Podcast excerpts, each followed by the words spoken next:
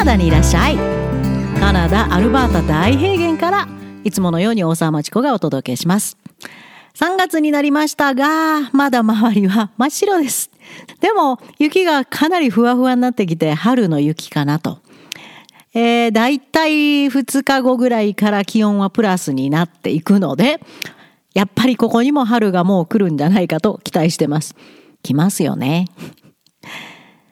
さあ今日は Homework Therapists.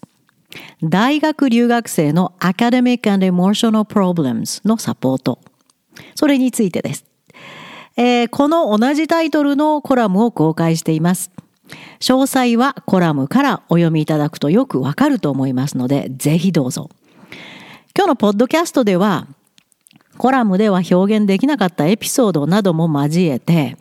まあ、臨機応変にぼやきなども入れながら、苦悩する大学留学生の姿を追ってみます。ホームワークセラピストと呼ばれる大学生へのアカデミック and emotional support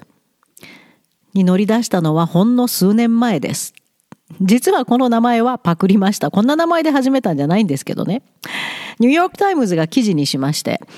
非常異常な広がりを見せた今ブームになってるそうです。いわゆる Private Academic and Emotional Support で、単なる、あの、学問の専門家だけじゃなくて、 psychiatrist、そして psychologist、そういう専門家も参加して、とにかく、アカデミックで困るということは、エモーショナルにも困ってるはず。脳の中ではその二つの部分は密接に結びついているので、え、そういうサービスが始まったそうです。ちょうど私が始めたとも、その、え、ニューヨークから始まったホームワークセラピストなるサービスが始まった頃っていうかブームになり始めた頃ですね。日本の高校教育、カナダのオンボロ高校留学、本当に中身お粗末ですから、そんな高校留学などでは到底届くことのないカナダの大学のレベルにアップアップする学生が目立ってきた。そういう時期と被ります。やっぱり地元アメリカ、カナダの大学生も同じように苦しんでいる。そこにこういうサービスが登場したわけですね。まあ、日本から来る生徒は未だに暗記だけの高校生活、 critical thinking も不在。ただ過去問をうまく覚えて、なんとなく TOEFL や IELTS を取ってしまい、カナダの大学に accept された。イェイでも、入学した途端に真っ青になります。油汗が吹き出してきます。これは日本から直接カナダの大学に来る学生。そして、オンボロ高校留学でかろうじて卒業した学生。まあ、かろうじてっていうことは一生懸命やったんです。見よう見まねで表面なぞって内容深いとこ理解しないまま、真面目に宿題出して先生に、まあ、かわいそうだから、外国語で勉強しているからって、まあ、なんとなく成績もらって卒業させてもらった学生です。それでも、勉強のやり方も、クリティカルシンキングも、エッセイさえも、カナダのグレード9にも実は届かないぐらい、そういう人が多いです。まあそういうお情けスコアで何とか卒業させてもらった日本人。そういう人たちがカナダの大学に入った瞬間、大衝撃を受けます。1学期目は夢中で本人たちなりには頑張るですけど、全くレベルには届かないペーパーを書いては C マイナス。よくても C。ディスカッションなどにもついていけるわけもなく、4つ、普通は4つ取るんですけど、1学期、その履修コース全部、これ全部やるんですか？って溺れそうになります。引きこもりがちになり、ストレスホルモンであるコルディゾーというんですけどね、それが体中を駆け回り、そのストレスホルモンが思考能力を下げて、睡眠リズムも壊し、うつ状態にまっしぐらです。例えば、LGBTQ を扱うリーディングとか、それから TED トークを見て、いろんなペーパーを書かないといけない。そういう場合でも、自分の経験観察を交えて内容をクリティカルシンキング思考法と論理的一貫性に基づいて分析する。こういう宿題が出るんですね。それでも全く何のことかも想像すらできず、結局、リーディングの要約だけを書いてしまう。それも全部分かった上で書くんじゃなくて、自分の分かるところだけ取り出して書いてしまう。カナダの中学生でももっとまともに書けるなと思うほど、日本人学生には悲劇的に訓練が足りません。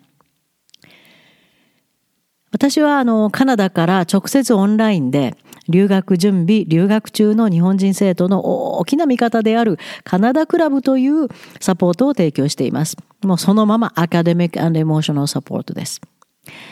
最初はそのカナダクラブ内、いわゆる普通のレッスン内で大学生にもアドバイスしてたんですけどね、実際に大学に入学してみるとパニックパニックの連続で、もう、おの穴にはまっていくんです、みんな。で、カナダクラブでは少数精鋭で本当にあの少ししか教えてないんですけど、やはりあのオンラインレッスンの時は複数の生徒が同じ時間帯にオンラインに顔を並べます。そこでみんな全然違うことやって、私たちも個人的に見てるんですけど。でもそこでは大学生の完全個人のサポートはとっても難しいですので、そこからプライベートレッスン提供が始まったわけです。日本の親には想像を絶するカナダの大学レベルに直面して、学業面のみならず、心理面でも苦しむケースが年ごとに増えています。すごい危機感持ってます。頑張ってほしいですものみんな。ドロップアウトし、大学にも行かなくなり、引きこもり、日本の親からの連絡にも答えず、学生ビザの更新さえも怠り、カナダ社会で完全に孤立してしまうケースも最近は多いです。また、日本の親は親で、日本の大学や社会の常識を使ってカナダで苦しむ子供をプッシュしてしまう傾向もありますので要注意です。大学はみんな頑張って行ってるのにあなたも頑張りなさいって。いやいやいや、頑張ることで解決できるほど現実のあの子供の能力と学生の能力とカナダの大学で必要なレベルとの乖離はそんな小さくないんですよ。それから先生に質問に行って予習して、うん、質問できるようになるのはおそらくコース内容が少なくとも7割程度は理解できている場合。そうでないと何を聞いたらいいのかもちんぷんかんぷんが実態です。予習？日本の小学生じゃあるまいし、授業で抑える内容を全て読む理解力すらないことが大きい問題なんです。このような日本からの励まし、ああ、叱責にも聞こえてしまうんですけど、それが親から飛んでくると、学生はますます閉じこもってしまいます。そんな親と留学生との溝を埋めるのも、アカデミック・エモーショナル・サポートの役割です。日本の親にカナダの大学制度を一からまた説明し、今子供が置かれている状況を正しく認識してもらいます。かなり頼っていただいていると感じます。もちろん何かあれば駆けつけますし、まあカナダ広いですから地理的に許せばですけど。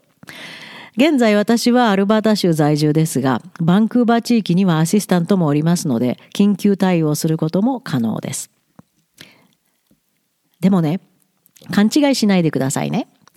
カナダやアメリカの大学で大苦労しているのは留学生だけじゃなく、現地の学生のドロップアウトも大きな問題になっているんですよ。英語で育ち、クリティカルシンキングの教育を受けた現地学生さえも苦闘し、精神的に崩れてしまう大学レベル。その荒波をどう乗り切るか。ヘルプが非常に必要な時代になりました。またまた日本の親の話ですが、大学にすでに高い学費を払ってるのに、また余分にレッスン代なんてとんでもない自分で頑張れと不満がある方もいらっしゃいます。実はね、最初にそういう対応された方は、だいたい5割ぐらいの確率で1年後ぐらいにまた相談に戻ってこられます。昨年の時点でお願いすべきでしたとおっしゃって。その頃にはその留学生はもう引き上げることすらできない穴に落ち込んでいることがほとんどなんです。悲しいですね。大学留学は熾烈なレベルに必死でジャンプして届こうとする毎日が4年続くということ。もし4年で終わればですが、そう理解してください。絵にして見えますか？目の前に。必死になってジャンプしてる。で、自分でジャンプ力がない場合どうします？足場を作ってもらわないと無理でしょ？また、その足場までよいしょって押し上げてもらわないとそれにも登れない場合も多いんです。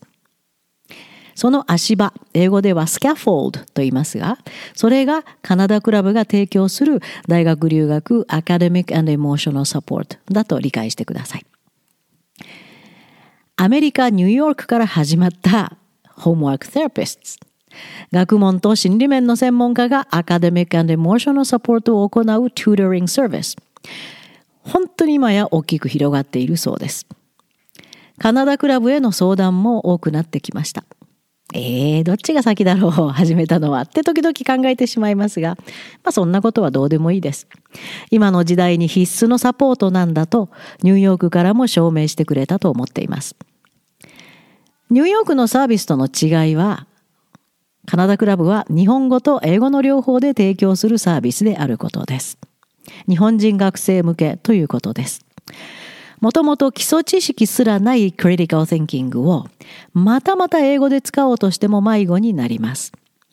まずは日本語で概念を理解すること。どう思考法を使えばいいのかをまずは日本語で脳に理解させること。これが必須です。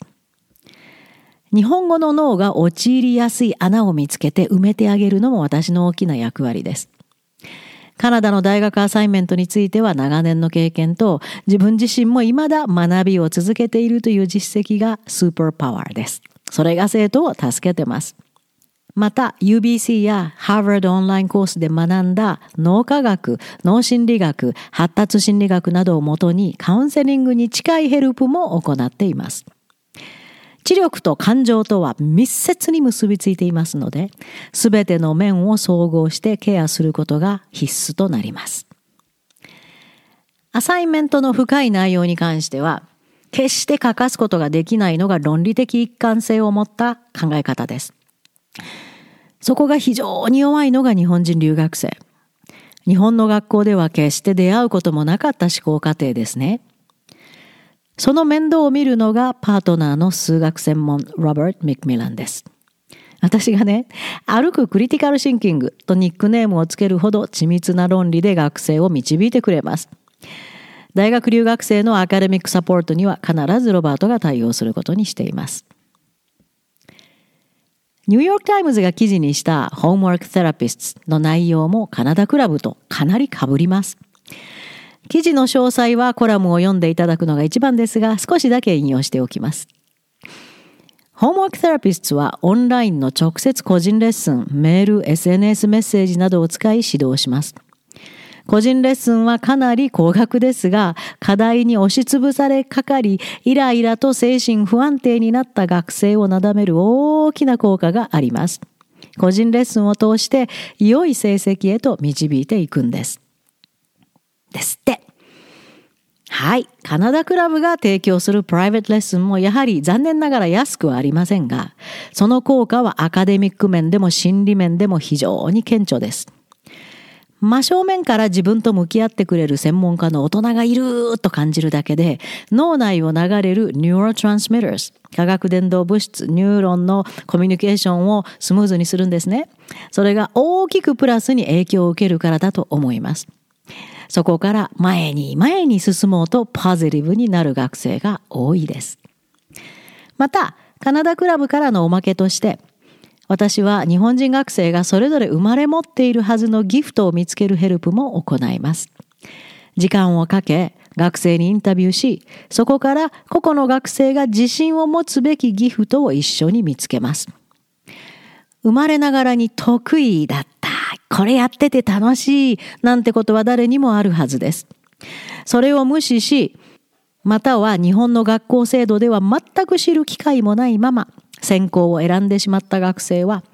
留学後脱落する率は高いと感じます。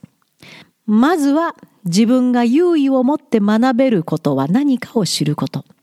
とても大切な要因です。将来の自分にももちろん大学留学成功にも。大学生になることはカナダでは日本ほど簡単な意向ではないことを日本の親の皆さんも認識してください。高校まで自由時間もなく暗記テスト塾に明け暮れて大学で遊ぶぞというパターンはカナダには存在しません。カナダの現地の学生でもこう叫んで悩み苦しみます。I'm freaking out! もう気が狂いそう。It is a big transition. こんなに大きい変化を乗り越えないといけないのは知らなかった。And I feel underprepared. 準備できてない。じゃあ、カナダクラブからのプライベートレッスンってどんなことをやるんですか？という質問がきっと来ますね。ケーススタディとして詳しい説明をコラムに書いてますので、これもぜひお読みください。日本からの大学留学生の一番の敵はね、その、えー、まあどんなことをするかにかなり関係あるんですけど、今までの日本で学んだ方法、日本でのアサインメントの書き方が全く通用しないことです。大学のアサインメントの質問は複雑で、しかも複数の問題が隠れています。それをすべて理解し、すべてに丁寧に論理的クリティカルシンキングで答えること。そうなんですけどね。まず質問の意味を理解することが日本人留学生は信じられないほど苦手です。どうしても日本でやっていたような、なんとなくサマリー書いて、それも上っ面だけ、意味不明の抽象的な英語を使い、結局、はるかにテーマからかけ離れたものを書いてしまいます。そこの部分に時間をかけ導いていくことも大切なプロセスなんです。また、大学留学生のサポートをしていて驚くこと。文法が弱いです。日本の高校で鍛えられているはずだと思うんですけど、問題集の中だけの文法理解でしょうね。オンボロ高校留学した学生もっと悲惨です。文法めちゃくちゃです。大学でのアサイメントの基本的文法ミスは大きく足引っ張ります。スコアも取れませんよ。そこにも時間をかけることが頻繁にあります。まあでも、10代の小生意気な盛りの学生相手ですから、時間と忍耐力のいる、そしてもちろん深い経験の必要な作業です。幼いなぁとため息をつきながらも多々ありますけど、回を重ねるごとに学生自身が成長し、独り立ちに向かっていくのを見るのはとても嬉しいことです。日本からの大学留学生をカナダで Fully Functioning Independent Adults にすること。これがカナダクラブの目的です。カナダ社会の水面から顔をプスッて出して、独立した大人としての存在意義をカナダで感じること。大学留学の大事な大事な目的のはずですよ。OK! Need help? じゃあ、カナダクラブにいらっしゃい